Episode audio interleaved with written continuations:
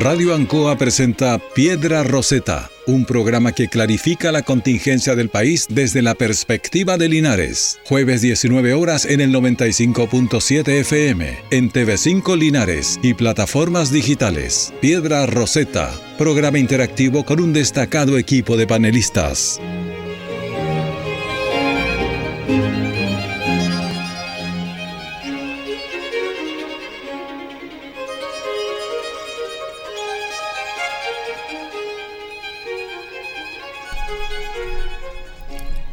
Muy buenas tardes y bienvenidos a una edición más de Piedra Roseta. Estamos de vuelta aquí por las señales de Radio Ancoa, por supuesto también a través de las transmisiones de Canal 5 y de nuestras plataformas en Facebook y YouTube.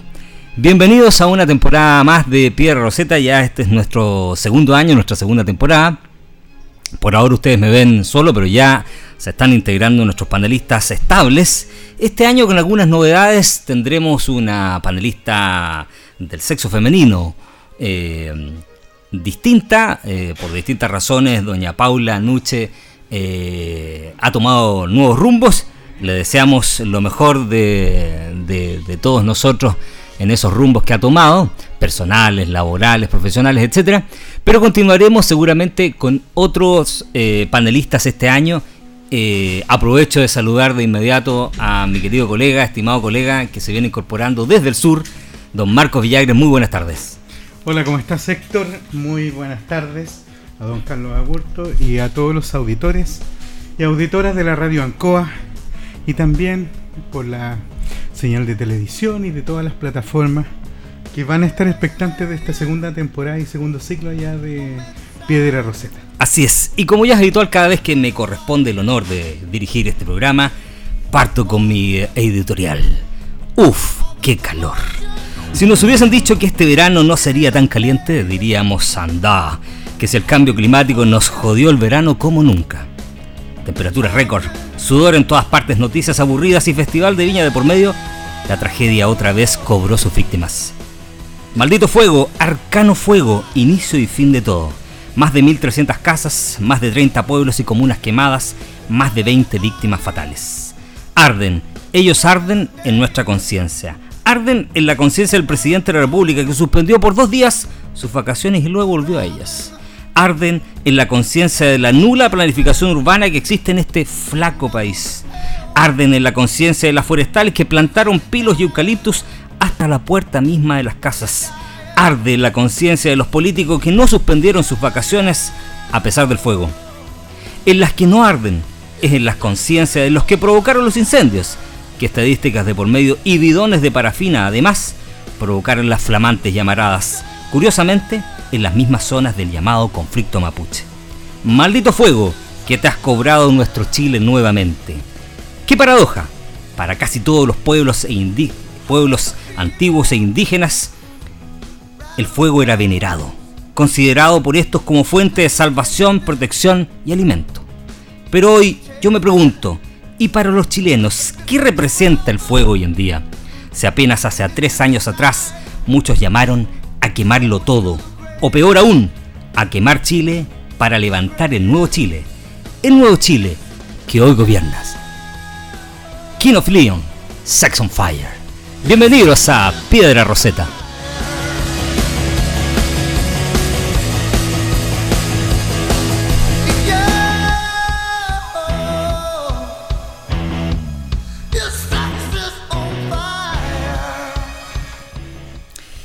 Y como les decía, ya estamos de vuelta aquí en Pierre Rosetta en una nueva edición de este programa de necesaria discusión y conversación. Este año algo renovado, queremos eh, plantear algunas novedades respecto del formato en que habíamos estado conversando siempre. Queremos dar más tiempo a, a los temas en profundidad, tratarlos en más profundidad, con mayor profundidad, y por eso hemos acotado los temas para cada capítulo, eh, por supuesto, van a ir surgiendo los temas contingentes de siempre. Incluso hoy día una noticia que compartíamos ahí en Facebook, yo creo que también es trending topic, a propósito de la nueva directora del Instituto Nacional de Derechos Humanos y toda la polémica que se ha planteado al respecto.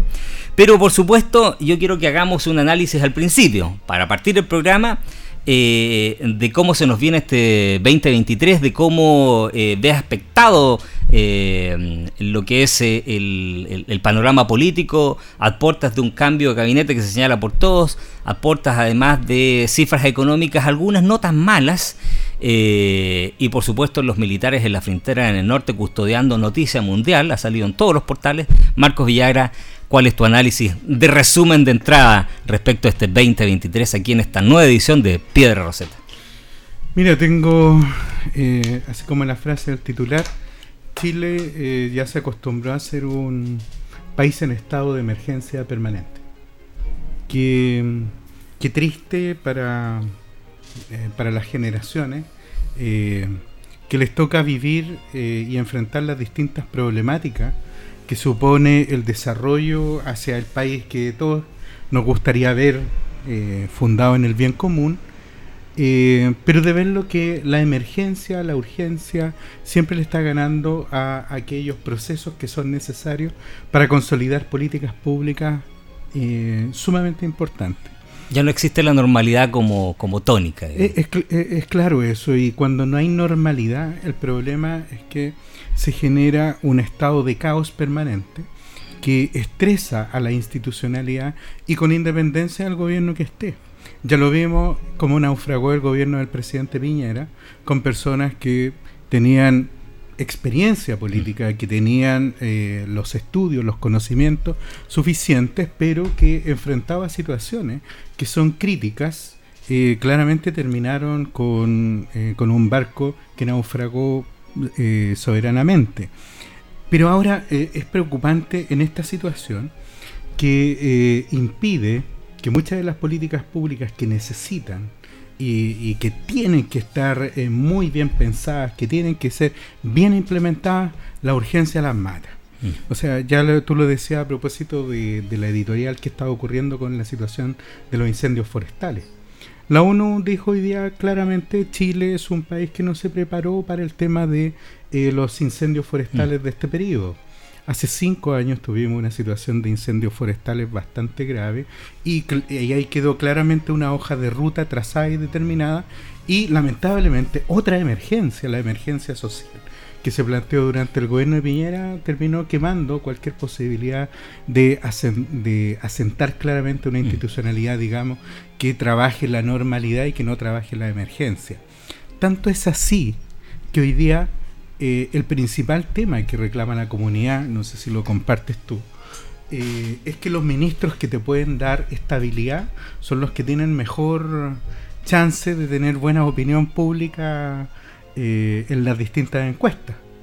Qué raro que sea el ministro del Interior, que antiguamente siempre rankeaba al final, y que sea el ministro de Hacienda, los que estén en el ranking 1, mm. y que históricamente siempre los ministros de Relaciones Exteriores estaban rankeando en los primeros puestos y acá está prácticamente en el último lugar. Entonces eso también eh, tiene que hacernos reflexionar qué está ocurriendo porque esa política de la emergencia se traslada al Congreso Nacional, se traslada a la discusión pública, se traslada a las comunas y lo que a mí me llamó mucho la atención, sobre todo en esta emergencia, no tenemos autoridades prudentes, no tenemos autoridades que bajen las revoluciones, que hagan los cambios para que... Eh, Conejos de por medio incluido. O sea, es más, eh, hemos tenido alcaldes que estaban anunciando que se nos quemaba la cordillera. Mm. Entonces, eh, y con independencia, digamos, de la anécdota, porque el tema de la anécdota del conejo tiene como esa, esa característica de que tú necesitas permanentemente estar eh, informando, dando cuenta de situaciones y no logras ni siquiera consolidar la información. Mm. Mira, yo adscribo completamente a tu, a tu análisis inicial, digamos.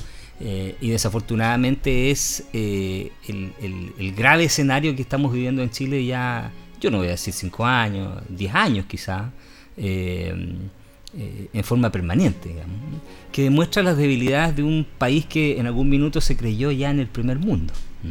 Yo recuerdo cuando Ricardo Lagos nos planteaba ya por el 2000 que al 2010 íbamos a ser un país desarrollado.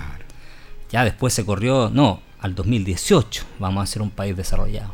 No, ahora se corrió al 2026, vamos a ser un país desarrollado. Como si eh, ser un país desarrollado bastara o, requiriera únicamente la venia de los organismos internacionales para que te dijeran, sí, ahora eres un, país determinado per cápita.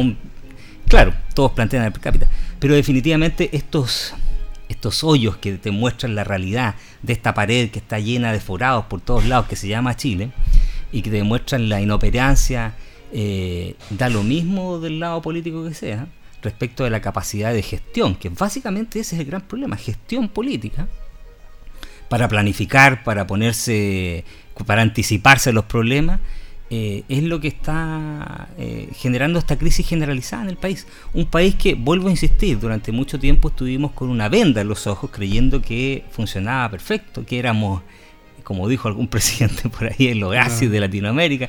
Y que no solo él, ¿ah? y no solo él, pues el presidente Lagos también, el presidente Frey también, la presidenta Bachelet en su minuto también, éramos, éramos íconos, éramos únicos porque planteábamos políticas sociales distintas, porque tratábamos de llegar, porque bajamos la pobreza a niveles, eh, digamos, de, gran éxito para lo que es el contexto latinoamericano y en general para cualquier país del mundo, ¿ah? eso también hay que decirlo, pero que sigue mostrando, seguía, o más bien era la alfombra donde se escondía la basura que era finalmente nuestro pésimo eh, estado como, como ente, digamos, gestor eh, y, de proyección en, definitiva. Mire, yo creo, para complementar, yo creo que hay, un problema con, con algunos focos.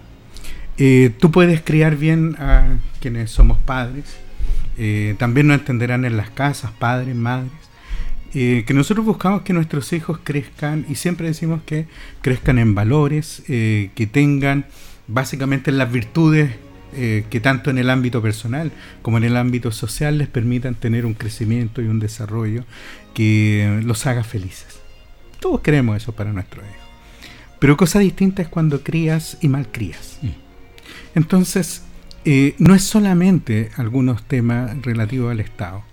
yo me sorprendí mucho habiendo estado en la emergencia anterior de los incendios forestales, que Chile era uno de los pocos países que entregaba viviendas y soluciones de emergencia a las personas. es un temazo que podemos conversar. Subsidios habitacionales de por medio que es único. Claro, pero, pero, pero te lo comento desde el punto de vista de que le pareció muy interesante a la ONU. Yo me acuerdo que estaba Silvia Rook, que en ese tiempo estaba encargado de los temas ONU acá, que ella participó de muchas de las mesas de trabajo y le parecía una, gestión novedosa. Una gran política pública. Sí, pero ¿sabes cuál es el problema de toda esa situación? Que si tú tienes al, al Estado que tiene que actuar con normalidad y lo estresas, terminamos siendo como en los partidos de fútbol donde todos persiguen la pelota y nadie juega en su puesto. Claro.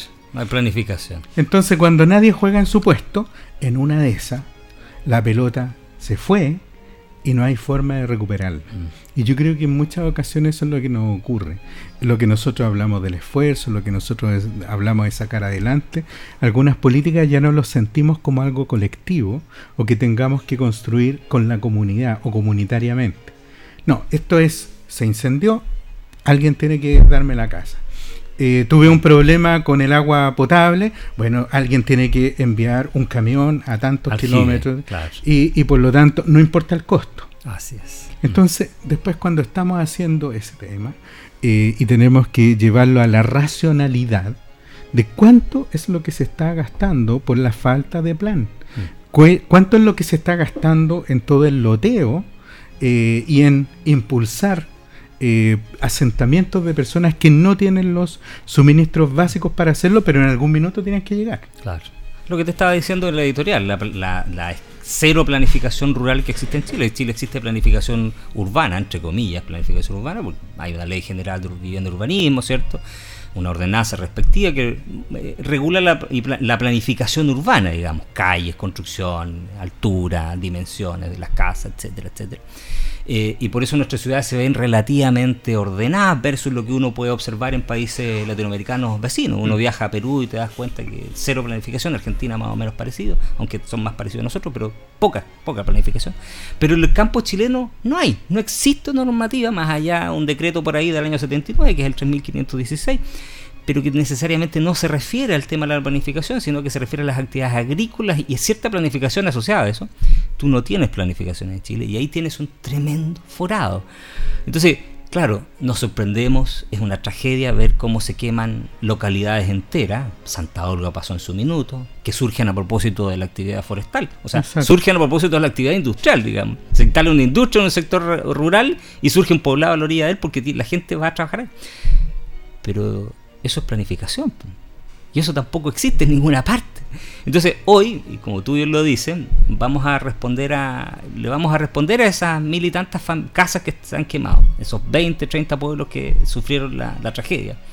Pero vamos a volver a responder en las mismas condiciones de escasa, nula planificación, sin acceso al agua, sin acceso a caminos, sin acceso a colegios, sin vivir, sin hospitales.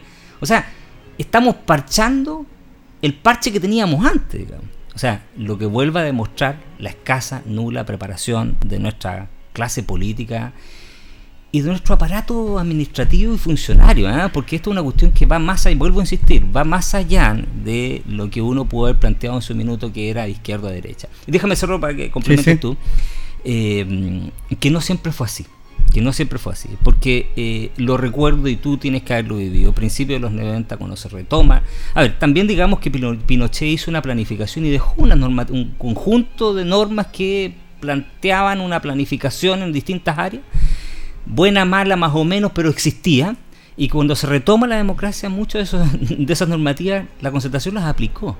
Y hubo un periodo en Chile donde efectivamente esa planificación se dio. ¿Cuándo? Por ejemplo, solo, el botón, y con eso te doy la palabra, todo lo que fue la electrificación rural, el agua potable rural. Eso era planificación urbana, planificación territorial más bien.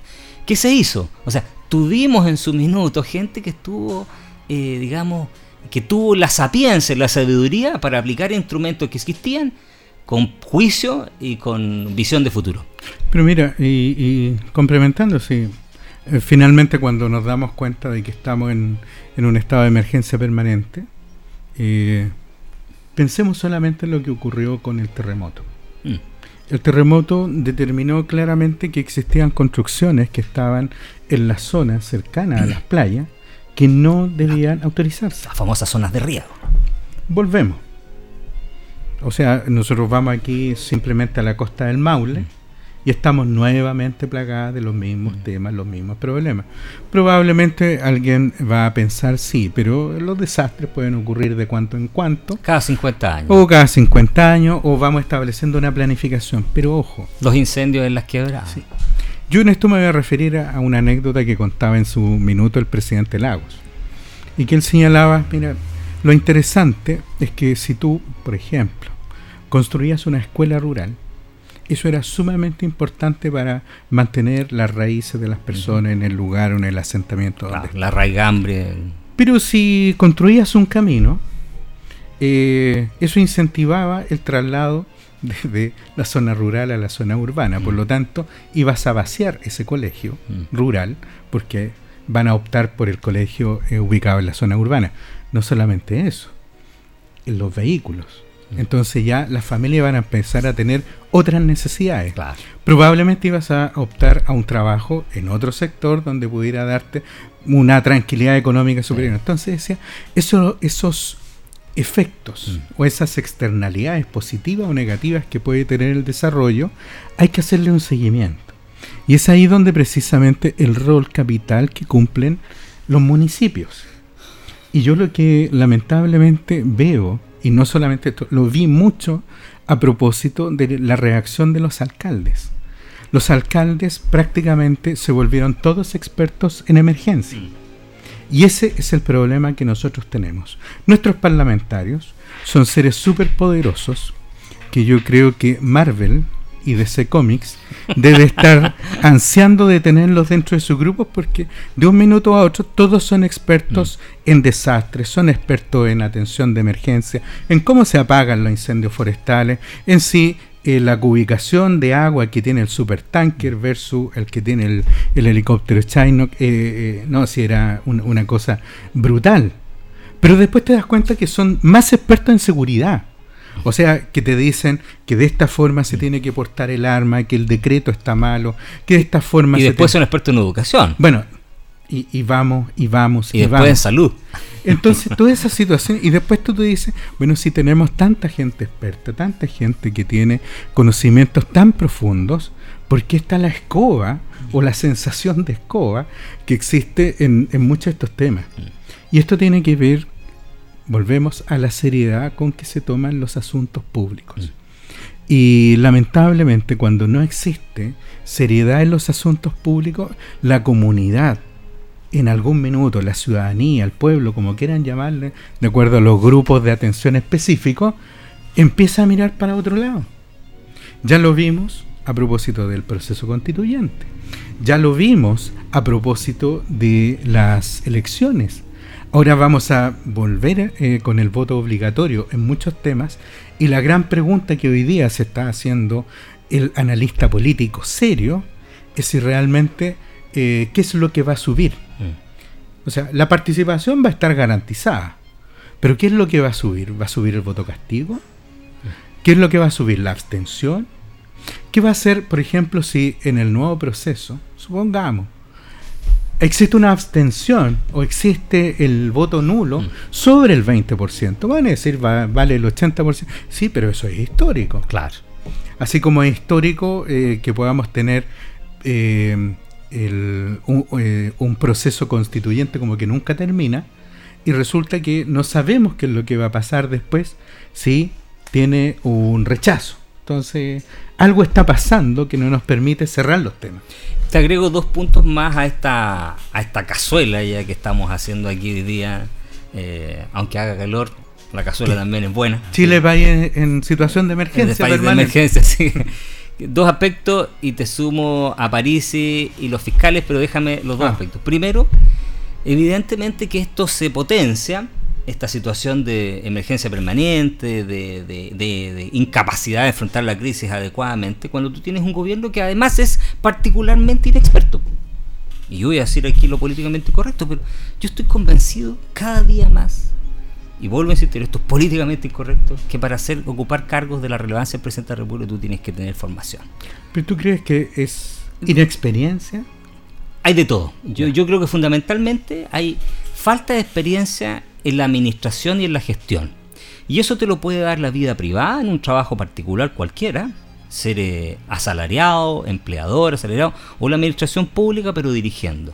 No es lo mismo estar en un congreso de parlamentarios eh, aprobando leyes, casi una realidad medio utópica, ¿ah? Eh, en las nubes, como tú dijiste, DC Marvel, eh, versus un alcalde que tiene que estar distribuyendo recursos bien o mal, pero que tiene que estar haciéndolo, o alguien que trabaja en una empresa que tiene que valérselas todos los días y que administra los ingresos que tiene para pagar sus deudas, etcétera. Yo creo que ahí hay una gran diferencia. Y yo soy cada día más convencido que el presidente de la República y ciertos cargos de la administración de la República tienen que estar integrados por personas que demuestren y acrediten experiencia, no solo eh, profesional, sino también en la vida. Eso es más difícil, pero ojalá que experiencia en la vida, pero académica, profesional. ¿Es garantía o prenda de seguridad? No lo sé. No, lo, no tengo idea. pero por lo menos. Piñera no. Y puede ser, pero, pero no sé si. Por lo menos enfrentó la pandemia mejor y los incendios mejor que lo que enfrentó los ha ido enfrentando Boric. Eh, la cantidad de incendios, y la, tú mismo lo dijiste, lo que acaba de decir las Naciones Unidas. Eso primero. Segundo. Eso fueron de Bachelet. Bueno, pero segundo, los alcaldes, yo coincido contigo, quizás el tema, y lo hemos dicho muchas veces, yo soy un convencido que el principal foco de corrupción en Chile son los municipios. Y que eh, si nosotros no entramos a picar, como dice lo, el dicho, en materia municipal y en la constitución no se ataca fuertemente la corrupción municipal, eh, vamos a seguir por lo mismo y va a ser cada día peor. Y déjame, déjame terminar con esto, porque esos dos ingredientes para sumarle a esta cazuela que estamos conversando de la inestabilidad permanente, de la emergencia permanente, permite, toda esta situación termina, genera un hastio, un hastio en la ciudadanía, una, una ansiedad, un estrés permanente en, en las personas que te lo dicen, que te lo plantean, y que termina abriéndole la puerta a los populismos, ya sean de izquierda o de derecha, y populismos que empiezan a tener gran aprobación, pues ahí está el tema. No son esos populismos marginales, no. Bukele en Salvador tiene el 98% de aprobación. 98% de aprobación. En las encuestas que hace Bukele. Eh, Pero pongámosle que las encuestas que nos hace Bukele, porque la gente va y tú ves los youtubers y tú ves la gente, la gran mayoría de la gente está de acuerdo con él. Si tiene 60 ya es extraordinario. Pero déjame terminar. Y te pueden surgir personajes como Parisi. Y Parisi dijo una cosa que el otro día, y te lo aseguro, que eso prenda de voto exitoso para el PDG, dijo, llegó la hora de empezar a elegir por voto popular a los fiscales. Pues. Fiscal nacional, fiscal regional, que lo hemos dicho aquí en este programa, hasta yo mismo lo dije. Pero cuando tú empiezas a abrir la puerta para eso, después empiezas a elegir a los jueces, como pues. Estados Unidos y todos los países. Y la gente te empieza a encontrar razón. Porque empieza, porque cuando miran cómo los jueces, ¿ah? eh, llegan los carabineros con 12 detenidos en Santiago, que salió la noticia ayer, dos que han detenido y los otros 10 se van para la casa, la gente te dice, ah, hay que evaluar a los jueces, ah, hay que evaluar a los fiscales, ah, así como evaluamos a los, me a los profesores, bueno, evaluemos a los otros profesionales. Entonces, esas medidas que a lo mejor parecen de sentido común terminan siendo muy populistas y allegan votos a, al molino de los candidatos populistas. Mira, y siguiendo con el, con el populismo me tomo de Fabricio Copano, que lo dijo, que lamentablemente nuestros populistas son los más que existen en, en, el concierto internacional. Mira, independientemente del tema de Bukele, sí, yo creo que cada país tiene hoy día y, tiene sus autoridades que responden a su realidad. Eh, así como ha pasado en muchos países centroamericanos donde el estado de inseguridad es permanente que es una es un tema que eh, para quienes nos ha tocado estar allá es invivible. Solo un dato, eh, dos o tres meses sin ninguna muerte en Salvador. Es que ahí está, eso es lo que ve la gente. Pero, pero allá un país que tenía el, índice de, asesinato más alto del mundo. pero para allá voy, para allá voy. Porque eh, probablemente el estado cárcel puede ser una muy buena solución en ese país. Porque eh, países que han permanecido incluso preguntémoslo a los chinos. en guerra claro y en guerra interna durante mucho tiempo aunque no pueden no estar declaradas. Mira si aquí nosotros no, nos gusta vendernos digamos en cierto sentido el eh, no mirar nuestros propios pecados. Pero eh, Chile no es un país ajeno a la corrupción. No es que tengamos focos como algunos han señalado el solo hecho de tener, no sé, negocios estancados como las los conservadores, los notarios, todo el tema, ahí tú tienes un tema. Porque en definitiva, no es que se esté cumpliendo el servicio público por el servicio público. O sea, acá cada persona a la que se le instituye en algún organismo en el cual puede tener un grado de autonomía, se vuelven locos señores de la ciudad, reyes suelo, es su institución y se sienten con la plena potestad de hacer lo que quieran con el usuario.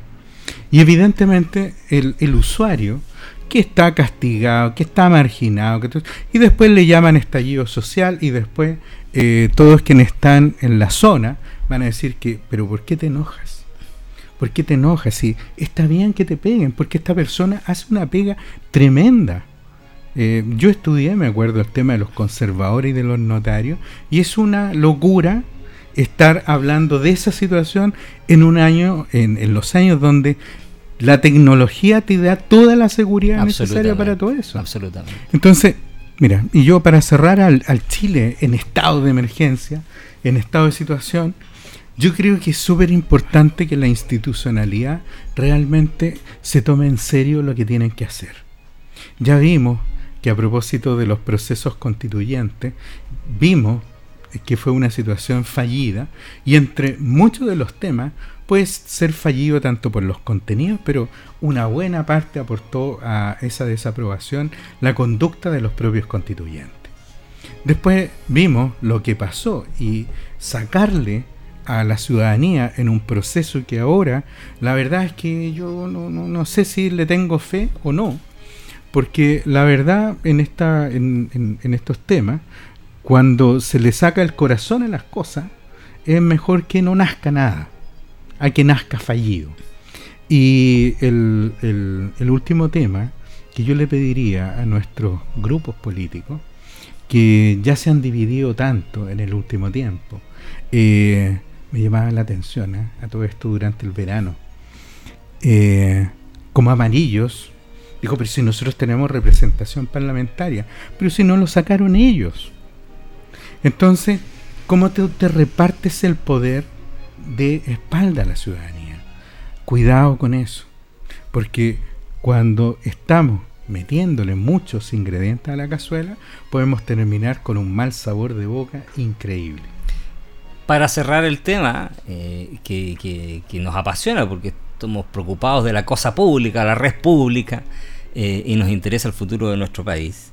Eh, punto aparte, la cena pre definitivamente no estuvo a la altura de la modificación. Eh, todos han dicho que eh, el, hecho de que no existe una autoridad específica en cada región que maneje la gestión de la catástrofe, que sea especialista, digamos, y no que sea el general de zona, no que sea el gobernador, no que sea el delegado, sino que el especialista contribuye a que esto no funcione ni para la, la, la, emergencia te mató ahí. Absolutamente. La, emergencia mató al organismo de emergencia. lo mató completamente, tú lo dijiste. Fue debut y despedida de este organismo.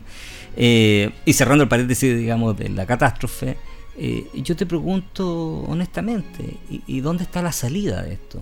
¿Dónde podemos vislumbrar? Porque en algún minuto la clase política, eh, uno mismo, yo mismo, confíe, digamos, en que este nuevo proceso, o confío todavía, pero cada vez uno tiene más dudas, eh, puede estar en una salida, por lo menos de una parte de la crisis, en el proceso constituyente, eh, o tú no lo ves. ¿Dónde ves tú la salida? ¿O no ves salida? No, yo lo que estoy viendo es metiéndonos así como al otro tema del proceso constituyente. Esto me hace recordar mucho el Transantiago.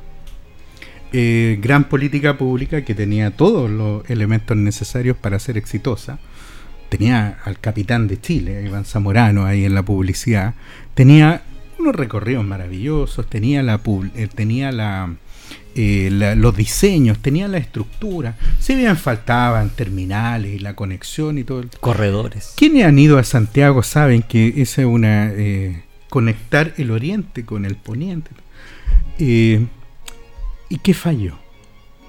Todavía hay estudios muy interesantes que tratan de explicar el por qué falló. No falló el plan, no falló el diseño, no falló. Eh, eh, se olvidaron de lo más importante, por el factor humano. Que también había un programa muy famoso por ahí por los 90 y el 2000 que era el factor humano. Sí, pues, me acuerdo, me recuerdo. En el extinto canal 2 de la rock, and rock and Pop. Entonces, ¿por qué? Porque el factor humano tiene varias características interesantes. Lo primero es que es veleidoso. Le gusta que lo, lo apapachen, le gusta que lo quieran, le gusta que lo convenzan, que no le pasen por encima. Entonces cuando te sacan la micro de la puerta de la casa es un problema. Porque la, la inseguridad, tienes que salir más temprano, o te asaltan, o de repente por las conexiones no las entendía. O que te paren donde tú le pides que paren. Entonces, si tú paras a las personas, o hay eh, gran factor. Y ya no estaba la conversación ni siquiera con el chofer, aunque sea para discutir con alguien de entrada en la mañana. ¿Y qué pasa en los procesos constituyentes? ¿Qué pasó en esta situación? Tú vas donde personas que no están, digamos, en la experiencia o analizando o viendo esta situación. Tú dices, ¿cómo estamos en el proceso constitucional? Oiga, ahora vamos por esta elección y la verdad me dicen, no, y todavía seguimos en esa. Es la, eh, digamos, la respuesta más políticamente correcta. Sin embargo, no se entiende, porque el diseño es un diseño que puede satisfacer a los partidos políticos, ese diseño puede satisfacer a la academia, o puede satisfacer, digamos, a los constitucionalistas que, que le encanta el tema, que están metidos y, mm. que, y que le apasiona la situación. Pero cuando tú le sacas el corazón ciudadano y solamente lo quieres para lo que se estima importante la ciudadanía, que vote, da lo mismo. Mm. Aquí a nadie le preguntaron si esos contenidos mínimos que el otro día la, presidenta de le dijo, oiga, a mí me gustaría, no sé, ¿por qué no le ponemos en vez de Estado social y, eh, de derecho, social y democrático de derecho, ¿por qué no le ponemos un Estado subsidiario más reforzado, robusto? Interesante, potente. Ah, pero no se puede, porque eh, esta parte dentro del manual de instrucción y ya destruiste algo. Y probablemente existan otros temas y curiosamente, ¿ah? yo me acuerdo en el proceso constituyente de Bachelet, uno de los temas más fuertes era el unicameralismo. Fuerte, o sea, yo me acuerdo cuando íbamos a, a, los, diálogos, a los, cabildos, la gente su, ganaba, pero por abrumadora mayoría. Pero digamos, cuando tú le dices a los incumbentes que tienen que hacer el tema, no te lo plantean, digamos, o sea, eh, anatema, o sea, tenemos como elemento inamovible la bicameralidad. Entonces, eh, por eso digo, yo no, estoy muy convencido del proceso, yo soy una persona que sí me gustan los procesos cívicos de participación, pero cuando tú le sacas el corazón eh, y te olvidaste del factor humano, te olvidaste de las personas, probablemente lo que va a tener un esqueleto y va a dar lo mismo, se apruebe o no, pero le sacaste el corazón. Y eso para mí es crítico. A ver, el, problema que veo yo en ese análisis, que tiendo a coincidir en lo del corazón democrático, digamos, eh, corazón democrático en todo caso, no, a ver, eh, no, quiero pecar aquí de, digamos, de, de, amnesia, digamos, pero los chilenos no están tan acostumbrados al factor democrático como tal, digamos. Hace rato que los chilenos venían votando tarde, mal y nunca. Así que digamos que los chilenos eran fanáticos, furibundos del factor democrático, no. O sea, yo creo que es un tema que han ido instalando ciertas élites políticas un poco con un tema, una cuestión más ideologizada y de, un interés particular, digamos. Eh, pero no necesariamente era una prioridad de la gente participar en los procesos constituyentes porque la gente de hecho no iba a votar. Por algo hoy en día se aprobó una ley de voto obligatorio porque la gente con voto voluntario no iba. La abstención era grosera, digamos. Pero el problema que yo veo de fondo en ese análisis, vuelvo a insistir, tendiendo a coincidir con algunos aspectos del mismo, es que nos quedamos con, o sea, ¿con qué nos quedamos? Porque yo hoy escucho, y ya entrando al segundo tema, digamos, que es el análisis de la cuestión constituyente, eh, que hay gente de izquierda que dice que yo no voy a aprobar este proyecto por la razón que tú acabas de decir, porque se le sacó el corazón democrático, la participación ciudadana, porque este es un proceso espurio que se ha hecho nuevamente en la cocina, en cuatro paredes, y los típicos políticos de siempre, y el pueblo no ha participado, y por otra parte escucho a gente derecha que te dice, yo no voy a votar por este proceso porque en realidad este es un proceso espurio, y por las mismas razones te dicen, quiero que se mantenga la constitución de los chefs. Entonces nos encontramos frente a una disyuntiva grosera, porque yo creo que a esta altura ya sabemos todo, y estamos claros todos, que la constitución del 80 ya no puede seguir rigiendo porque ya moralmente eh, del imaginario de la población es una constitución ilegítima que ya no funciona, por mucho que la tengamos, la estemos aplicando hoy. Pero por otra parte, ese otro mundo que cree que sin el voto de la ciudad, sin la participación ciudadana mayoritaria, eh, eh, o sea, es solo eso es garantía de, un proceso justo, legítimo, tampoco es cierto, porque vuelvo a insistir, te lo acabo de decir delante, la gente no estaba participando y te vuelvas a quedar a foja cero. Hmm. El peligro de, plantearse cercano a esas dos posturas, y por eso yo me planteo la postura de creer todavía en este proceso, porque no deseo caer en ninguno de los dos juegos, es que te enfrentes nuevamente a este mundo bipolar, vuelvo a insistir, entre los que plantean la discusión desde la democracia a la dictadura. Mira, eh, esto yo lo llamo el complejo o el dilema marxista más bien. Pero no del marxismo, sino de los hermanos Marx. Ah, ya, Porque esta es... De Groucho Marx. De Groucho Marx, que son comedias de equivocaciones. Extraordinario. Y, y, claro, si alguien tiene la oportunidad, por favor, véala. Eh, hoy día hay tantas películas y tantos gags que están en, ahí en YouTube. Gran creación. Eh, está, no sé, por la noche en la ópera, que es una locura. Está eh, un día en las carreras, otra, que aparte de eso, para los que son megalómanos, saben que eh, le dieron nombre a los primeros grandes discos de Queen, o sea, digamos, los que tuvieron grandes, grandes, eh, sus grandes obras, por lo menos Rapsodia Bohemia, entre ellos. Pero miren, ¿por qué se los digo el dilema marxista o esta situación de los hermanos Marx? Porque en definitiva, esta es son las crónicas necesarias para que los procesos fracasen.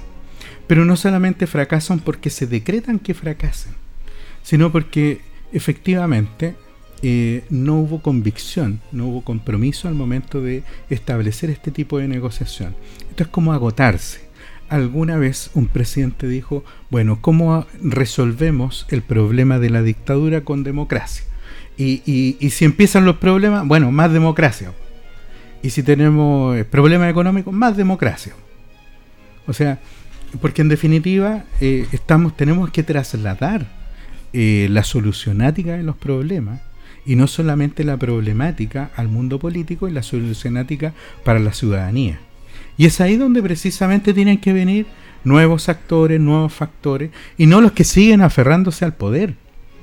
Eh, por favor, vean a la señora Jacinda Arden. Vean, por favor, a la primera ministra, no recuerdo el nombre, escocesa. Sí. Digo, mi ciclo se cumplió. O sea, los problemas que está enfrentando Escocia son tan complejos mm. y requieren un liderazgo que esté ahí permanente y todo el asunto.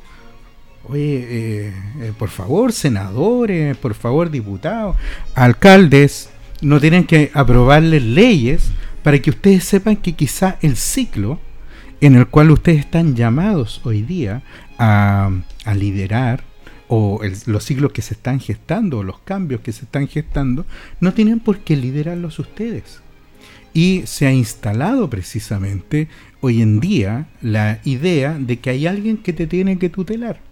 Lo vemos en las editoriales de, de los diarios, de los medios de comunicación y todo. Eh, por eso te digo, ¿será inexperiencia? Porque la experiencia tampoco ha demostrado ser tan buena. Ya tenemos eh, presidentes que repitieron y ya vemos los resultados.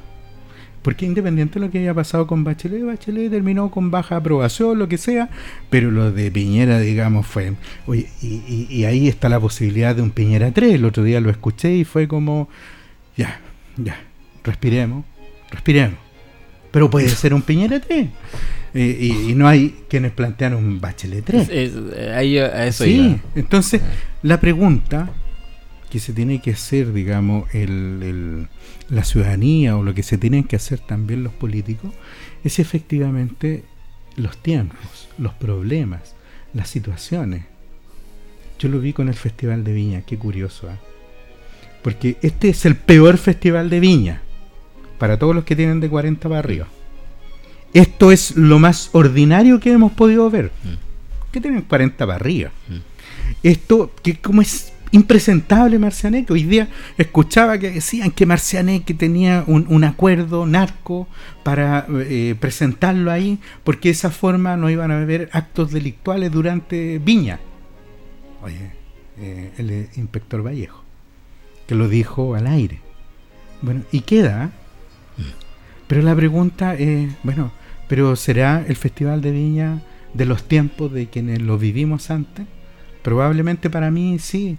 Recuerdo buenos festivales de viña y añoro y ansío y, me gustaba ese tema. Pero hoy día veo, no sé, ya está... ¿Serán los tiempos? ¿Serán los temas? ¿Serán estos los líderes que necesitamos? No, definitivamente eh, hay una crisis que, traspasa frontera. Hace unos días atrás llegó una, buena amiga, digamos, que venía de un viajecito de esos que ojalá uno se pudiera dar eh, alguna vez en la vida. Recorrió Europa, anduve por Asia, Egipto, el mundo, África, África. Y me contaba que Barcelona está hecho un desastre. Barcelona es completamente rayado, eh, lleno de delincuencia, lleno de inmigrantes también por todos lados.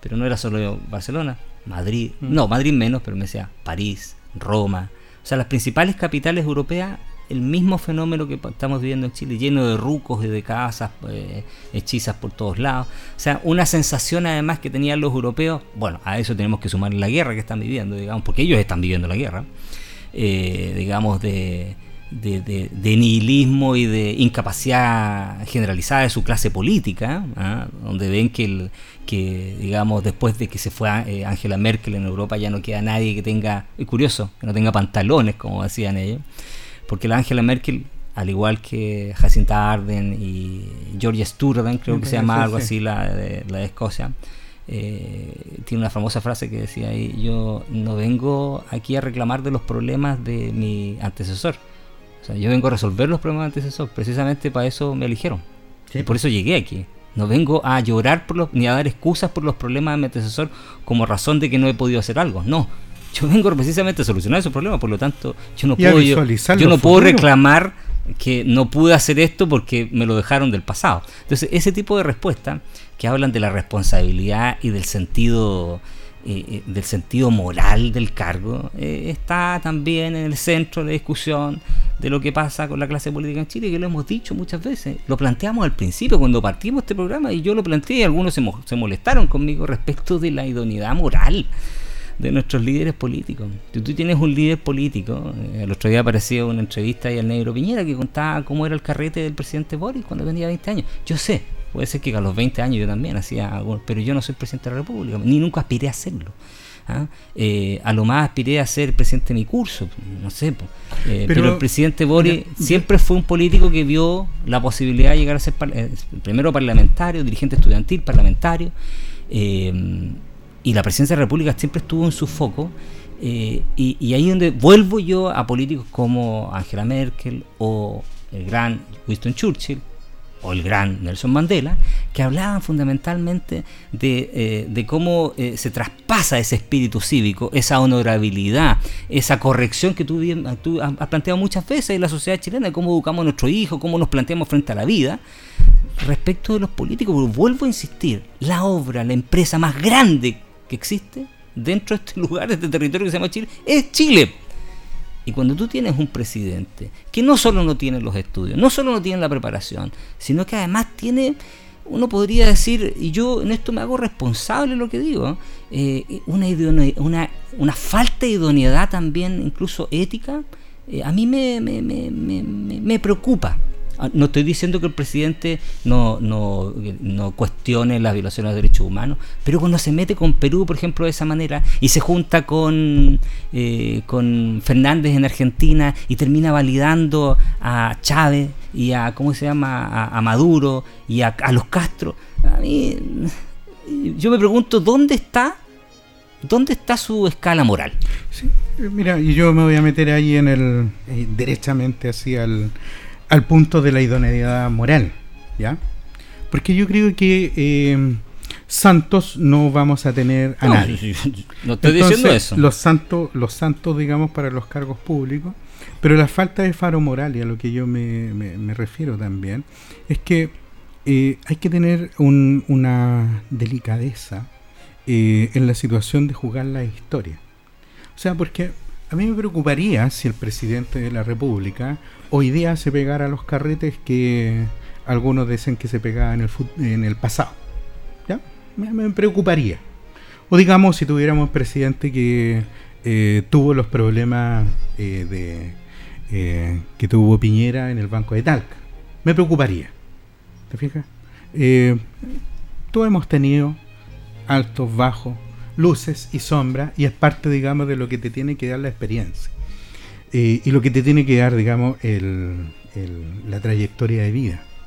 Pero yo discrepo, y siempre he discrepado, en el sentido de que eh, la falta de estudios que algunos le dicen al presidente, o la falta de magíster, o la falta, porque yo he conocido estúpidos eh, con doctorado. Y también he conocido políticas públicas que realmente a uno lo dejan desarmado y han intervenido personas que tienen una gran sapiencia y una gran experiencia. A mí lo que me molesta es la imprudencia. Y la imprudencia, eh, cuando va de la mano en la política con la mala gestión, es peligrosa. Y porque el foco de la corrupción está ahí al lado. Eh, la corrupción es, precisamente se nutre de estos dos factores. Ahora, nosotros ya el presidente Boric va a cumplir un año. Entonces, juguémoslo por la falta de lo que este año ha sido el problema. Y yo creo que él sí se metió en un problema en, una en, este, en este tema constituyente. O sea, yo creo que él debió haberlo tomado y haber señalado, vamos a tener la comisión, se hace una comisión, póngale el nombre que quiera, Lago Piñera, Bachelet, no sé, Lago Bachelet, Piñera, Frey, a todos los expresidentes que ellos hubiesen reunido con todo un comité de expertos, invitan a la universidad y salen las tablas de la ley o los diez mandamientos, lo que sea. Pero es el presidente el que tendría que haberse puesto y no haber señalado que las fuerzas políticas hagan esto en este pseudo parlamentarismo que estamos viviendo en la actualidad. Y me pasa lo mismo respecto del, del, tema que tú tocabas con la presidenta del Instituto Nacional de Derechos Humanos, eh, Constanza Valdés. Valdés. Porque efectivamente, si eh, nosotros vamos viendo y conociendo las historias de vida, a mí me tocó en la época en que fui eh, seremi de gobierno trabajar con la mesa de la um, diversidad de género.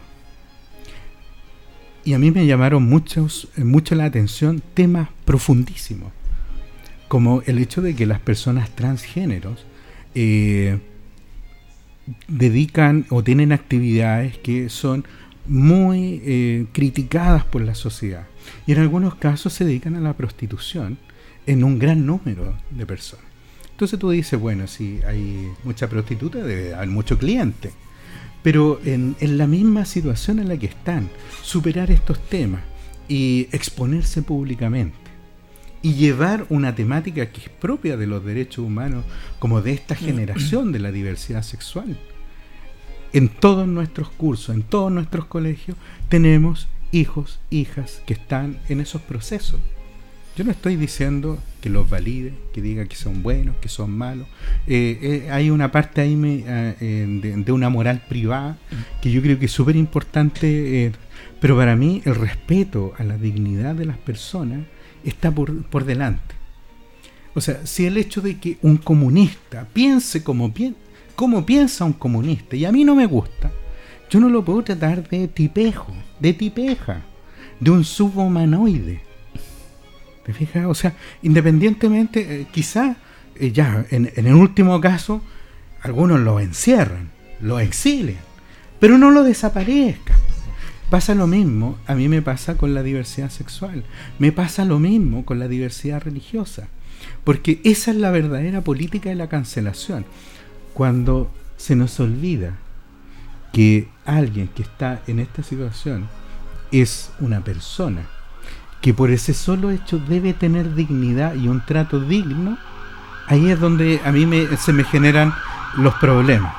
Y yo te lo digo con, con la mejor altura de mira. Yo no soy una persona precisamente del liberalismo puro en materia moral o en materia religiosa. Eh, pero sí en ese acercamiento, por lo menos que me tocó, eh, en el trabajo con la diversidad eh, sexual, aprendí este tema porque yo lo pensaba, y esto es casi una, una confesión al aire en esto. Yo lo pensaba si eso le hubiese tocado a una persona muy cercana, muy querida. Y después hice esa apertura y te das cuenta que por el hecho de tener ceguera, no le había dado la oportunidad a otras personas que se expresaran. Si eso implica que vayan a un puesto público y que de eso lo hagan un tema, que es necesario trabajarlo y que necesitemos trabajar en la dignificación de eso, a mí me parece que es un desafío interesante. Ya, mira, eh, yo me he definido muchas veces en este programa, nos quedan poquitos minutos para terminar el, la primera parte del programa, muchas veces como un, liber, un liberal de tomo y lomo. Por lo tanto, lo que tú hagas, Carlos, eh, cualquier persona haga eh, eh, bajo sus sábanas, problema suyo. Yo no me meto. Es tu libertad, es tu esfera de absoluta privacidad y eres completamente libre de hacer lo que se te dé la gana en ese mundo mientras no cometas un delito, ¿cierto? Y esos cánones y principios morales que la sociedad actual estima como los límites. El problema que me pasa a mí, y yo sido uno de los críticos respecto a esta misma señorita que ha sido nombrada directora nacional del Instituto Nacional de Derechos Humanos, el problema que me pasa a mí con todos estos movimientos, ya sean religiosos, sexuales, ecológicos, es que pretenden imponer su visión distinta al resto de la ciudadanía entendiendo que por estar en una condición X, le exigen a la sociedad no solo respeto, que yo creo que todos nos merecemos por el principio fundamental de igualdad ante la ley, somos todos iguales, pero parece que para algunos hay algunos que son más iguales que otros. Uno. Y segundo, cuando se abusa de los recursos públicos, cuando se empiezan a crear instituciones que únicamente pretenden validar, fomentar ciertos postulados y ciertos principios que, vuelvo a insistir, transgreden el sentido común, que es la igualdad ante la ley. Y en el caso específico de la señorita Constanza Valdea, de quien estuve revisando su currículum, y me acabo de dar cuenta que ella cumple con el perfil del presidente Boric, en el sentido que ella, él, eh, ella, disculpe, eh, fue dos veces candidata. Primero candidata constituyente, perdió. Segundo candidata diputada, volvió a perder. Y ahora recibe este premio consuelo. ¿Por qué digo eso? Porque no tiene magíster, no tiene doctorado en el ámbito de los derechos humanos, habiendo expertos notables en Chile en materia de derechos fundamentales. No tiene una trayectoria como abogada conocido más allá de ser un activista de los movimientos LGBT, LGBT más. Entonces, ¿qué es lo que uno cuestiona finalmente este tipo de situaciones? Yo no cuestiono a lo mejor la experticia que puede tener la señorita, o, más, no, digo la experticia, no, eh, el tino que puede tener, a lo mejor la capacidad de trabajo que puede tener. Por favor, démosle una oportunidad. El tema es que había, yo creo que en la lista de la gente que estaba capacitada para cumplir ese cargo hay bastantes más. Y termina siendo nombrada una persona, no por su capacidad, que lo hemos conversado hasta el cansancio respecto a este gobierno, sino que por una cuestión particular de una más, digamos, de estas diversidades. Ese es el tema. Pero, pero eh, eh, como te digo, en el punto, yo todavía no, no, no, veo, digamos, eh, qué tiene que ver esta situación, digamos, de... tú hablabas de, de, la institucionalidad, me imagino que el Instituto de los Derechos Humanos, que, digamos, tiene un cuestionamiento de... de eh, digamos que el, la presa favorita del republicanismo y del conservadurismo. Desde el minuto que asume una posición. Pues, el problema del Instituto de Derechos Humanos, que yo creo que ha trasunta, digamos, incluso la misma izquierda. Recuerda que hubo un gran conflicto dentro de la misma izquierda. Se te olvida que el último presidente era demócrata cristiano. Sí. O, el último director. O sea, la guerra que le hizo el Partido Comunista. Eh, eh, es que ahí está precisamente. Si el Instituto Nacional de Derechos Humanos no incomoda, es que estamos en un problema. Eh, es en la misma situación que eh, Amnistía Internacional, que Human Rights Watch o, u, otros tantos organismos que dicen, oye, pero, pero si está súper bien Bukele. Cero homicidios, los tiene a todos en la cárcel y toda la situación. Oye, pero nos podemos preguntar por lo mm. menos. Ah, no, pero es que ya vino la izquierda, porque lo dice Bukele, sí, también lo he escuchado. Eh, y por qué le damos pollo a los presos y, no le damos pollo a la ciudadanía. Claro. Eso es sí, yo lo he escuchado. Y, y, en algunas situaciones tú dices, oye, eh, que te remece. Claro. Sobre todo cuando la gente sabe cuánto se gasta per cápita por cada preso en Chile. Hoy debe estar en 700 lucas. Fácil. cada preso que está preso en una cárcel chilena son alrededor de claro, 700 lucas. La solución pueden ser de mil maneras. Desde, como decían cuando niños, ¿por qué no encuentran una isla y los mandan todos a la isla? y, lo, hizo, un presidente de esta zona. U otro, por eso te digo. Entonces, para mí, ¿dónde está la situación? Bueno, eh, lo óptimo. Eh, ¿Hacia dónde vamos? Eh, qué es lo que estamos buscando. Es que, mira, si yo creo que la solución de todo esto es el mérito, es la capacidad, es tu currículum. Es que esas son las cosas que tienen que valer aquí. Eso se llama meritocracia. Es que lo que tenemos es que la meritocracia. Que no la, pitutocracia. No, no, no. Pero la meritocracia, que la quieren medir con los parámetros del meritocrata. O sea, imagínate, tenemos tanta gente del centralismo en este comité de expertos tenemos tanta gente de la Universidad Las regiones no existen, las regiones no existen. Eh, la verdad es que yo me declaro. Pero si, yo me declaro como regionalista. es el problema. Yo te digo, como regionalista me declaro en rebeldía. Entonces, precisamente. Idem, idem. Porque a mí me parece que eh, estas mismas situaciones de la meritocracia, de acuerdo a lo que nosotros estimamos meritocrático, entonces, algunos lo, decían, bueno. Que para algunos no existe. Entonces, claro, pero eh, yo te digo, y se lo dije, me acuerdo en alguno de los paneles, a mí me parece que tiene mucho mérito aquella persona que eh, trabajó en La Vega, que logró sacar un título, que yo, o sea, conozco a tantos profesores que tienen La ministra Janet Vega, de una extracción popular muy humilde, se sacó la mure, ¿ah?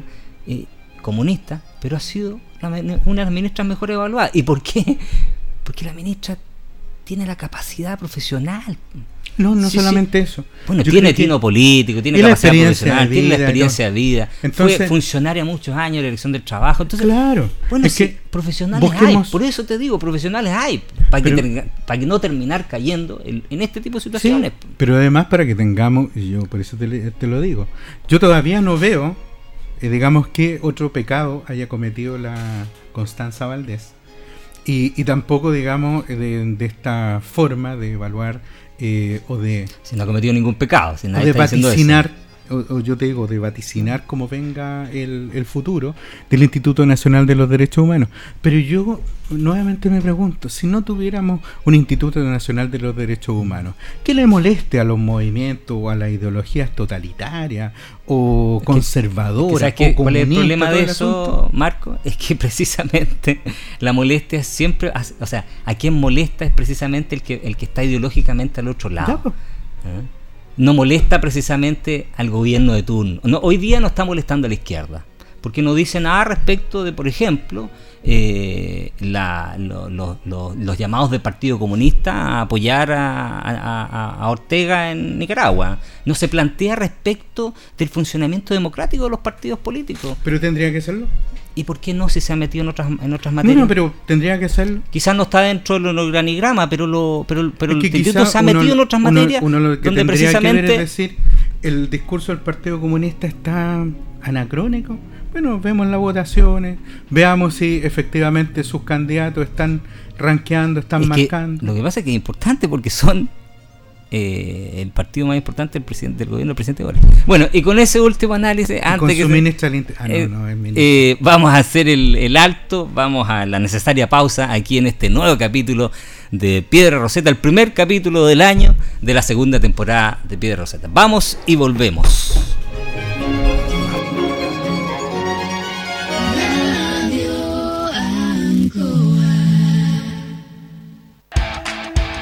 Ruta 2000. Muévete rápido, cómodo y seguro. Muévete con la calidad de Ruta 2000, la flota más grande de la región. Súbete a un Ruta 2000, la mejor opción. Rapidez, seguridad, cordialidad. Ruta 2000. Llámanos al 73 2 21 2000. 73 222 2000, 73 222 2001, 73 233 0911. Prefiera Ruta 2000. Ruta 2000.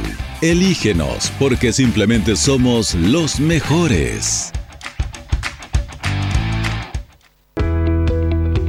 Clínica Macromédica, pensada para brindar la mejor experiencia a nuestros usuarios. Ofrece servicios médicos de calidad en variadas disciplinas, a bajo costo, sin distinción de calidad previsional. Además, amplios espacios en sala de espera, estacionamiento, ascensor, climatización centralizada, cafetería, estacionamiento con precios preferentes, atención rápida y eficiente. Laboratorio Clínico Macromédica, Brasil 572 Linares. Calidad a tu servicio. En todo Chile ya es tiempo de vacunarse hoy con Vivalente. Si tienes 50 años o más o tienes una enfermedad crónica como hipertensión arterial, diabetes u obesidad, acude al vacunatorio más cercano. Recuerda ir en las horas de menor calor y mantenerte hidratado. Sigamos cuidándonos del COVID-19. Vacúnate hoy con Vivalente, que entrega doble protección. Infórmate en minsal.cl o llamando a Salud Responde al 613 60 7777. Ministerio de Salud, Gobierno de Chile. Es hoy un país con mayor pobreza y más diverso, con una población que envejece aceleradamente. Por esto, Hogar de Cristo, en apoyo del Gobierno Regional del Maule, se enfocará en las personas mayores más vulnerables, entregando kit de alimentación, elementos de higiene personal y ropa de abrigo en Curicó, Curepto, Molina, Romeral, Teno, Talca, San Javier, Linares, Parral, Cauquenes y Constitución. Súmate a esta causa en www.hogardecristo.cl. Mi nombre es Marcela Corrales y participo activamente de la red de prevención comunitaria. Es la única manera de sentirme tranquila y segura. Para quienes vivimos en zonas expuestas a incendios, es fundamental estar en contacto con nuestras vecinas y vecinos, porque combatir incendios es una causa común y nosotros podemos hacer mucho. Juntos contra el fuego. Ayúdanos a prevenir y denunciar. Búscanos con el hashtag Alto Incendios. El principal problema de las enfermedades es el exceso de confianza. Por eso, para prevenir el anta, sigue los siguientes consejos. Si vives en el campo, desratiza y sella orificios en casas y bodegas para evitar el acceso de roedores. Guarda la basura en recipientes con tapa. Si no hay recolección de basura, esta debe ser enterrada a 50 centímetros de profundidad y a 50 metros de la vivienda. Mantener pozos de agua siempre tapados. Evita recolectar frutos silvestres y si lo realizas, realizas, consumirlos siempre lavados. Ordena y guarda la leña de la casa. Camina en el campo solo por senderos habilitados. Ante fiebre o dificultad respiratoria, acude inmediatamente a un centro asistencial. Infórmate llamando a Salud Responde al 600-360-7777. Cuídate del ANTA. Somos Seremi de Salud Maule, Gobierno de Chile.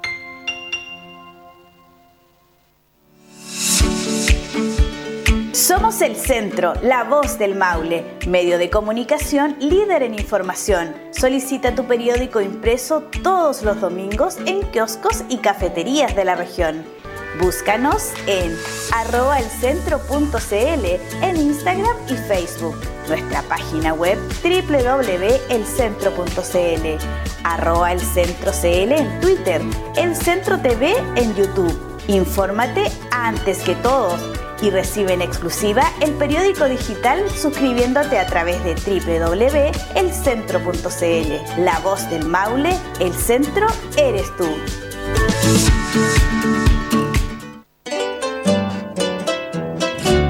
Justo al mediodía, Radio Ancoa presenta Luzagro, del campo al corazón de Linares. Programa auspiciado por la cooperativa Luzagro. 65 años en el desarrollo del Maule Sur. Lunes a viernes desde las 12 horas.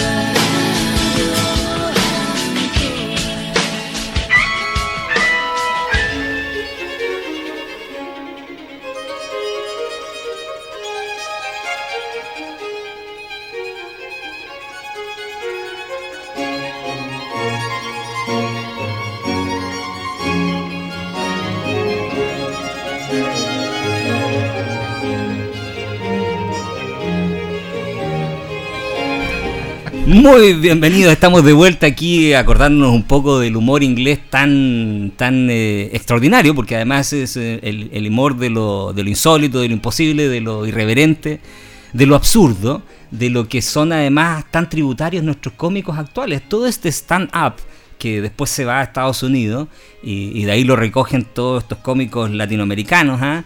eh, que hacen stand comedy. a propósito de Copano que nos acordábamos recién, ¿Y por qué hablo de ellos? Porque finalmente eh, son estos cómicos los que nos muestran eh, eh, lo más bajo, lo más burdo, los errores más garrafales de nuestra clase política. vienen, digamos, de ese humor inglés del absurdo, y que también se recordaba muy bien Marco, quien es además fanático, yo lo sé porque tiene hasta el Rinton, Jerry Senfield, serie que también para mí es un ícono, ¿ah? Kramer y todo lo demás para seguir, digamos, comentando lo que está pasando en nuestra realidad nacional. Cerramos al, final, digamos, del programa eh, debatiendo estas, facultades que tiene el Instituto Nacional de Derechos Humanos, que, está en el centro hoy de la, polémica a propósito de su nueva directora, eh, pero que también refleja eh, estas dicotomías, esta, estas incoherencias que nuestro sistema eh, nuestra organización social en general tiene. ¿ah? Partíamos el programa hablando de este estado de Chile en emergencia permanente. Bueno, yo creo que el instituto también refleja eso. ¿eh? Eh, yo creo que no ha habido un periodo desde que se crea el instituto de, de, paz y armonía dentro de su directorio. Tú podrás decir eso está bien porque forma parte precisamente de la diversidad. Otros podemos decir, bueno, uno pretendía precisamente que el instituto fuera el crisol de los acuerdos, después de, de, las violaciones de derechos humanos que vivimos en nuestro país, después de la tremenda experiencia, horrorosa experiencia, eh, dolorosa experiencia que vivió el país, uno esperaba que esa, esa, esa gran, como dicen los argentinos, esa, esa brecha, eh, esa, esa, digamos, ese, ese, gran cataclismo moral que existió entre unos que se dividía entre los pinochetistas, los la gente de la democracia, digamos, eh, se hubiese superado de alguna manera en una institución que debe manejar, además creo yo, eh, o debe propender al acuerdo, a los consensos. Creo yo que como institución tiene que estar sobre la discusión moral del minuto y debe estar eh, proponernos una visión de largo plazo que aúne a todos. Yo creo que esa es la, gran discusión que se ha planteado respecto al instituto. Me hiciste recordar algo que yo trabajé en, en materia de salud y para la reforma del año 2005, eh, donde se planteaba que las ISAPRES tenían un, un grave problema eh, y que necesitaban atender a que estaba creciendo la población nacional y tenía eh, rasgos que desde el punto de vista de lo que significa el derecho previsional en materia de salud no debe estar. La discriminación, la exclusión, el comportarse solamente como seguro, el tema de la integración vertical, 20.000 cosas, facultades exorbitantes, pueden sacar a los afiliados cuando quieran, los reintegran como quieran, todo eso. Bueno. Cosas que se, se, han ido restringiendo, sí, eso ya no, no opera como Pero digamos, por la fuerza de las cosas, pero no como parte de un diseño. Pero Curiosamente, en 2005 se planteó toda la batería de soluciones. la gran reforma, además. Claro, pero se planteó toda la batería de soluciones que hoy día eh, las mismas ISAPRES deben estar pensando y se deben estar golpeando en la frente para quienes nos estén viendo esto debió ocurrir el 2005 porque no tendría el problema el 2023. Pero no me siento tan mal porque tuve utilidades extraordinarias aprovechando ese periodo. Yo por esa sola circunstancia la cierro. En serio. Por esas son las circunstancias. Ya hiciste la pasada, o sea, no sea tampoco pasado para la punta y quiera llevarte ahora de las arcas fiscales plata. El problema es que hago un 3.400.000 usuarios. Hasta el fondo o hasta la letra E. Que, que no Ningún problema. Que, FONASA, que FONASA no va a dar para eso. Mira. Tendrías que tú generar este sistema de libre elección universal. Hagámoslo. Pero hagámoslo. Pero hagámoslo. Porque la verdad, con los actores con los que estamos, eh, la verdad es difícil arreglarlo, porque esto es como la misma situación. Es como ponerte las reglas, estas reglas que hizo el Congreso Nacional, no me vayan a tocar el bicameralismo, porque no, ahí la cosa se desarma. Entonces, esto pasa lo mismo, o sea, no me destruyan las instituciones de salud, bueno, porque hemos demostrado, y yo creo que la historia lo que ha venido demostrando es precisamente que si las institucionalidades no se van ajustando, adaptando a los tiempos, la realidad las termina aplastando.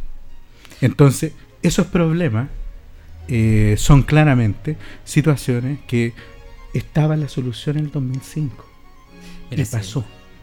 Precisamente una de las de, los, de, las claves, digamos, eh, que uno puede atisbar después de, lo que hemos vivido como nación, es que nuestra clase política nunca fue preclara en, en adelantarse a los, a los tiempos. hoy está, como dice el dicho, el camino al cielo está lleno de... Está pavimentado, de buenas intenciones. buenas intenciones. O sea, es lo mismo aquí, o sea, los que se están pegando con la piedra en el pecho respecto de lo que pudieron haber hecho en un minuto determinado bueno, son muchos, y partir desde, digamos, desde lo que pasó con el socialismo democrático en las elecciones del presidente de la República recién, digamos. Les quiero recomendar porque haberse comido el sapo, digamos, perdone que utilice esta expresión que usaron los mismos políticos, haber permitido que el partido del PPD no formara parte, yo creo que habría cambiado completamente el escenario. Ah, claro. Así que, o sea, los, los arrepentidos hoy en día es la regla general. Eh, y, y, es más, yo creo que este, este asunto es lo único que está demostrando. Mira, eh, pauta para los. Todos los medios de comunicación tienen en pauta que los cambios de gabinete. vienen. Eso iba, eso, porque es el tema que nos está quedando, es lo último que nos queda. Eh, yo recuerdo siempre, marzo. En marzo, cuando los niños vuelven a clase, la primera composición que tienen que hacer el lenguaje es ¿qué hice este verano? Y por lo tanto, tú le puedes... O era, no sé si será. No, no, te, te, digo. Eh. Ayuda mucho a tu hijo Así como el día lunes cantábamos el himno nacional. Ya no Ayuda a tu hijo y a tu hija y dile, ¿sabes qué? Probablemente van a tener... Y ponle la composición que fuimos para allá, hicimos esto. Pero papá, si no fuimos a ningún lado, no importa, pero ponlo. Porque por último el relato es bonito. Entonces, o imagínalo. Entonces, situación que está aquí, las pautas, digamos, de la, de la política, lo que sea, los medios de comunicación, tiene que venir un cambio de gabinete, o sea, estamos a un año, entonces algo tiene que pasar. Entonces, de rigor, presidente de la República, los cambios de gabinete es facultad exclusiva del presidente de la República, los cambios de gabinete no se anuncian, sino que se hacen. ¿Qué dice la, la oposición? La oposición también tiene el guion listo. Entonces, yo decía, eh, eh, eh, solamente para agitar el avispero, como lo hizo Bachelet en un minuto cuando fue y dijo, ya está la toleta, fue donde don Francisco le dijo, sabes que están todos renunciados. Quedó la escoba. Quedó la escoba. Yo dije, oye, esto realmente está interesante. O sea, yo ahí le puse volumen a la televisión. ¿Por qué? Porque dijo, bueno, veámoslo. Veámoslo si a todos les gusta, si están todos renunciados, ya, ¿qué van a hacer ahora? Y, las pautas cambiaron. Entonces, eh, yo decía, si hay tanto ex Bachelet que está hoy día al lado del presidente Boris, le tendrían que decir, oiga, presidente, ¿y por qué no hace algo distinto? ¿Por qué no, no, no, no, no ponemos, digamos, cambiamos los ejes de la discusión? Porque hoy día, la verdad, volvimos al sistema. Eh, volvimos a la misma forma, a la mecánica, y a usted le robaron, le quitaron la agenda. Entonces hagámoslo de una forma distinta. Entonces hoy día todos apuestan quién se va, quién se queda, cuando en realidad tú deberías estar preguntándote otros temas, como presidente. Mm. A ver, lo que pasa, eh, lo que yo veo aquí, digamos, es que el presidente nos da mucho material. ¿En qué sentido? Dos cosas, dos apuntes respecto a esta reflexión a propósito del cambio de gabinete estar hablando de cambio de gabinete, no otras cosas. Lo primero es que estamos hablando de cambio de gabinete porque es la última opción que te queda cuando tú tienes un año que ha sido un pésimo año de gestión de gobierno. ¿Qué puede, plan ¿Qué puede mostrar el presidente de la República en un año de gestión de gobierno? ¿Qué obra puede mostrar el país? ¿Que aprobó el TPP-11 a regañadientes? ¿Que aprobó el Tratado de Escazú, que ahora está cuestionado porque algunos dicen eso te impide que los militares estén en el norte? O sea, se, está doblando la muñeca que él mismo firmó que hizo un ha levantado un par de casas de emergencia en, los incendios. ¿Qué ha hecho el presidente de verdad? Hace tres días recién, después de un año, y que, el, que el gobernador de Santiago le golpeó la mesa, recién sacó alguna de las rucos que había en el centro de Santiago. ¿Qué, ha hecho el presidente? ¿Cuál ha sido la gestión real, la obra del presidente en este, año? Yo creo que lo que no ha pasado, primero, el país no está en el carajo. Que es lo que yo recuerdo, primer primer programa, segundo programa, este país en tres meses va a estar en el suelo. Yo jamás he dicho eso, así que no, eh, no, eh, no, no eh, pongas palabras que yo, yo no lo dije. escuchamos acá. No, si este país, este país digamos, Venezuela. No. Estamos en Venezuela, o sea, yo asumo que desde hace seis meses atrás estamos en Venezuela. No, eh, ¿sabe dónde estamos? Eso es lo peor. Estamos en Argentina. No, que es la mediocridad. Argentina, es la mediocridad. Porque si estuviéramos en es la mediocridad. muchos de, los, de las personas que cometieron estos graves atropellos a los derechos humanos hubiesen estado eh, juzgados y habría una sentencia condenatoria del Tribunal Nacional correspondiente. Eso es Argentina. Argentina es 45% pobreza, Argentina es una inflación de... ahora. esos son problemas de hace 30 años. 70 años, dicen los argentinos, eh, desde que gobierna el peronismo en Argentina. Está bien. Pero también tiene en cuanto el doble, Pero déjame, el triple de población nuestra. Y, y, con un producto bruto, o sea, un ah, producto interno bruto pero ellos tres veces mayor que el nuestro. Sí, pero digamos. Y una corrupción galopante. Es que a eso voy. Pero déjame, déjame terminar. ¿Qué, ¿Qué, es lo que le puede qué, qué, puede mostrar el presidente Boric a Chile durante este año? Si, ¿Por qué estamos hablando de cambio de gabinete? Porque muchos ven que ese es fusible, que tiene que cambiar para que empiece a funcionar el país. ¿Y por qué te lo digo? Porque los primeros seis, siete meses el presidente se lo pasó como el líder abanderado de la campaña de la constitución que se rechazó. Si el presidente no hizo, no hizo gestión, el presidente dejó en piloto automático, hasta yo hice una editorial ahí en piloto automático, ¿dónde está el piloto? El país dejó que se gobernara, que, que funcionara solo, que se fuera solito. Porque como la administración pública va a funcionar siempre, dejó que funcionara solito.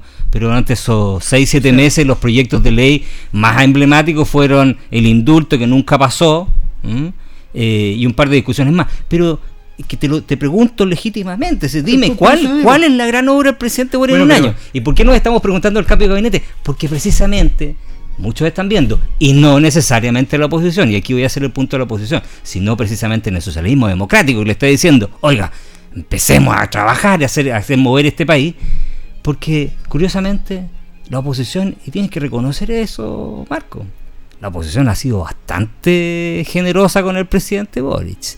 La oposición no ha sido la oposición que fue precisamente este gobierno cuando fue oposición al presidente Piñera, que llamó tres veces a eh, juicio político al presidente, que hizo de las acusaciones constitucionales pan de cada día y de los eh, retiros previsionales que hoy el gobierno se, eh, niega rotundamente el, el tema del día.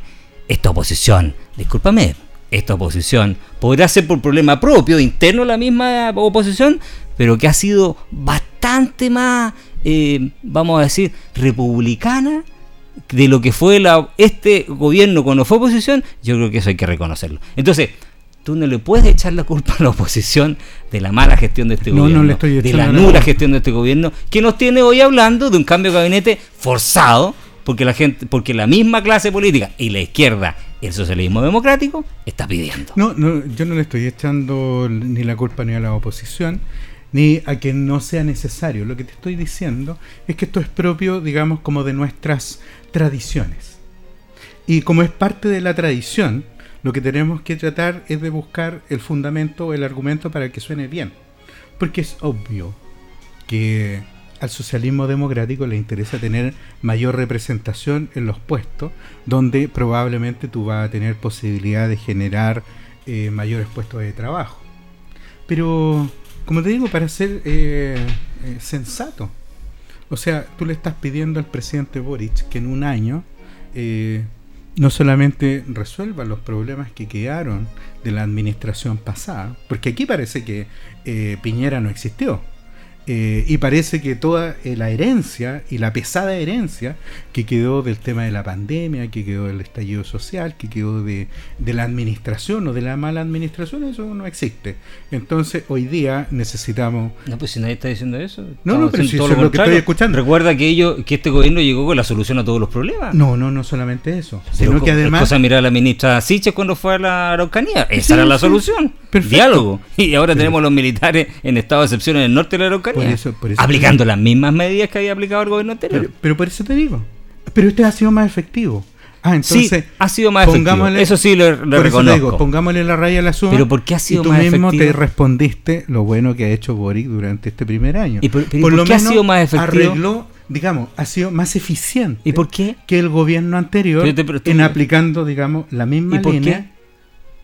Porque ha contado con la colaboración de la oposición que le aprobó el proyecto de infraestructura crítica. Ah, entonces ese es el, tema. Pero ha tenido esa colaboración que no tuvo el gobierno del presidente Piñera la administración pasada. te digo, el gran, digamos, el gran, eh, digamos, el gran acierto del presidente es lograr tener una oposición republicana. Pero si no le han rechazado ningún proyecto el que ha presentado el presidente de la República, ninguno. No, no, no, Salvo lo único que se rechazó, el nombramiento del fiscal nacional, pero no con los votos de la derecha, con los votos, la ausencia de los votos de la izquierda. Entonces, lo que podemos decir entonces en la conclusión es que el Ningún presidente, solo proyecto se rechazó. Es que por eso te digo, quizá el presidente logró, porque a los que no estaban alineados, lo alineó para dar la mayoría necesaria. Eso es un gran reconocimiento. Eso quiere decir que desde el punto de vista de la mano política tuvo mejor expertise que todo el equipo político del expresidente Piñera para lograr eso. Bien, o sea, me parece que si el reconocimiento va por ese lado, eh, es extraordinario. Yo te podría anotar otros temas ¿eh? que a mí me parecen que eh, pueden ser interesantes. lo primero es que esto no es Venezuela. No, jamás, segundo, yo jamás planteé eso. Segundo, que tampoco es Argentina. Porque aparte de que, el temor es que se transforme esto en Argentina. Yo te he dicho muchas veces. Pero mira, yo hoy día... La mediocridad. Para mí mi mayor temor es la me mediocridad. Encanta, me encanta, eh, digamos, como ese país que en muchas ocasiones nosotros miramos, digamos, porque también hay, hay, hay otro elemento que es campeón del mundo hoy día con, con su selección nacional. Que me da lo mismo, me da lo mismo. es que me, me, pareció increíble eh, pasar a Argentina mm. para los chilenos para vacacionar. Era realmente una locura. Yo estuve en una... Eh, que desistí de seguir el avance porque había una cola de cerca de 7 kilómetros para pasar a Mendoza. hacia San Carlos de Bariloche. Ah, en Bariloche, sí. Wow. Entonces tú decías, oye, pero ¿por qué será eso? Y será más caro vacacionar en Chile que vacacionar en Argentina. Tengo amigos que hoy día. Está tan devaluada su moneda que la verdad que no vale nada el peso argentino. Por eso, entonces nos conviene. Mediocridad. Eh, sí, pero nos conviene. Eh, y estamos vacacionando allá. La, tragedia de otro país no puede ser un. Es que eso quiere decir que Chile no es Argentina. Y está bien, porque nosotros tenemos la posibilidad. yo no digo que Chile sea Argentina, digo que nos aproximamos con las políticas mediocres, con este país a media, a transformarnos en una Argentina. Pero con un presidente que ha sido bien eficiente, según lo que tú mismo reconocías, en que lo que no hizo el anterior para no, lograr yo no, yo no estoy diciendo, yo estoy diciendo que ha contado con una oposición bastante más republicana. Eso no es necesariamente mérito del presidente de la República. Pero eso es republicanismo o, digamos es republicano o definitivamente que no hacen la pega. A esta altura, o sea, yo creo que ha habido un poco, no, no le quites mérito, no le quites mérito, no seamos tan, digamos, mezquinos. Yo creo que hay mérito de la oposición. quizás lo que le faltó a Piñera fue eso. Y bueno, pues si Piñera, la, crítica a Piñera yo creo que es transversal. Le podemos reconocer algunas cosas. Definitivamente el tema de la pandemia lo manejó. Segundo, no dejó que fue, el país se fuera al carajo como en algún minuto se pudo haber ido. No permitió ¿ah? Que replicáramos momentos trágico en nuestra historia, ¿ah? dando manga, ancha al mundo militar. Y eso también a lo mejor eh, eh, en algún minuto va a salir en la prensa, se va a conocer. lo que pasó fue que teníamos a un general que no estaba en guerra con los chilenos. Bueno, pero porque el, otro, el otro sí estaba en guerra con los chilenos. Pero también, y aparte y aparte de eso solamente recordar si yo no voy a, estaban perdiendo los privilegios. Yo no voy a defender a la sensatez no era Yo no voy a defender a Piñera en ese sentido, pero del mundo militar. pero por lo menos yo creo que se confluyeron. Eh, y déjame cerrar solo con el tema Argentina, porque a mí, eh, y yo lo he dicho muchas veces, eh, yo creo que los chilenos pecamos de, de amnesia con los argentinos. Eh, y lo voy a decir aquí en este programa porque el espacio en el que yo puedo decirlo, digamos, lo escrito. Yo creo que Argentina, no, no creo, estoy convencido. Argentina es el principal enemigo de Chile. Y, quienes ven en Argentina un amigo se equivocan. Hace una semana atrás, un poco más de una semana atrás, el presidente Fernández, con lo vapuleado que está en Argentina, que, se acordó de que, Chile. Es, que es un, es un Albertito, le dicen, estuvo en la, estuvo en la Antártida. Ustedes, se preguntan, ¿qué hacía Alberto Fernández en la Antártida? Hay una política de Estado, de largo plazo, que reivindica el territorio. Los argentinos ya están nuevamente levantando por conflicto respecto al paso sobre, en el canal Beagle. Entonces, los políticos chilenos, que han sido toda la vida cobardes respecto a la defensa de nuestra soberanía, ya lo vivimos con el presidente Lago, el presidente del quien le tengo gran respeto, pero que en esta parte definitivamente flaqueó, claudicó de defender nuestro territorio. Y aparentemente lo mismo ha ocurrido con el presidente Frey, de quien se dice firmó un acuerdo secreto para resolver el último diferendo que tenemos en Campo de Hielo, que ha ido saliendo estos últimos días. Primero salió como una publicación en un libro de un señor que se llama eh, Guillermo Parvex, que es un escritor que ah, tiene un par de libros bestseller, como una... lo deslizó. Eh, pero hace unos días atrás lo volví a escuchar en Mochati y algunos especialistas que hablan de que efectivamente hay un acuerdo secreto y que es desventajoso para Chile.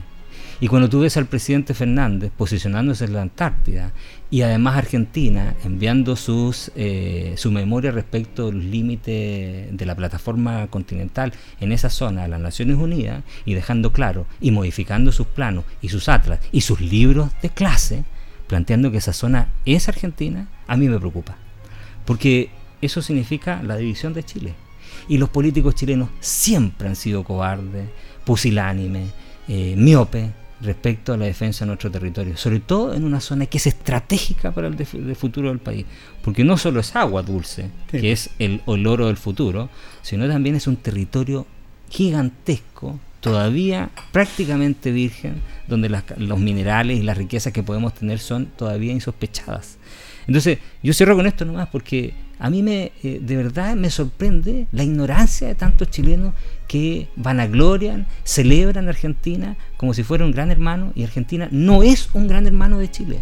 Cada vez que Argentina ha podido, ¿ah? nos ha pasado la cuenta. Son mucho más hábiles en la política internacional y en la diplomacia que nosotros. Basta, te voy a recordar un solo ejemplo. Cuando nos cortaron el gas, después de haber firmado un contrato con el presidente Frey, y simplemente dijeron, bueno, problema nuestro, nosotros el gas es nuestro y lo cortamos. Ese es un solo ejemplo.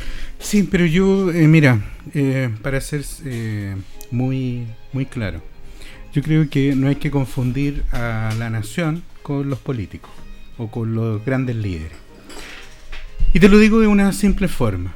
Eh, cada vez que Chile ha tenido algún problema, eh, yo recuerdo el terremoto, recuerdo los incendios, los argentinos y, Argentina vino.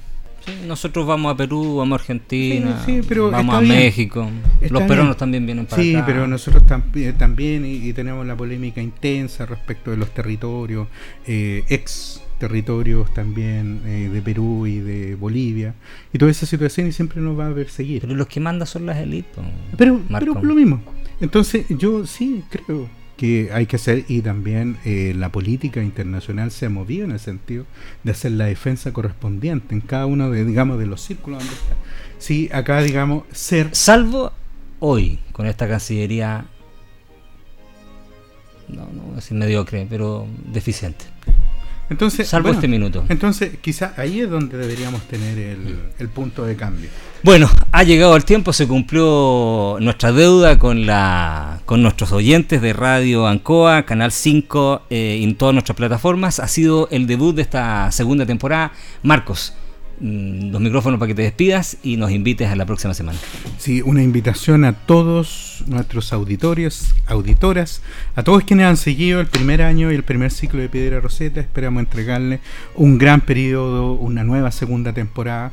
Queremos abordar tanto los problemas nacionales como los problemas locales y también concentrar nuestra discusión a todos.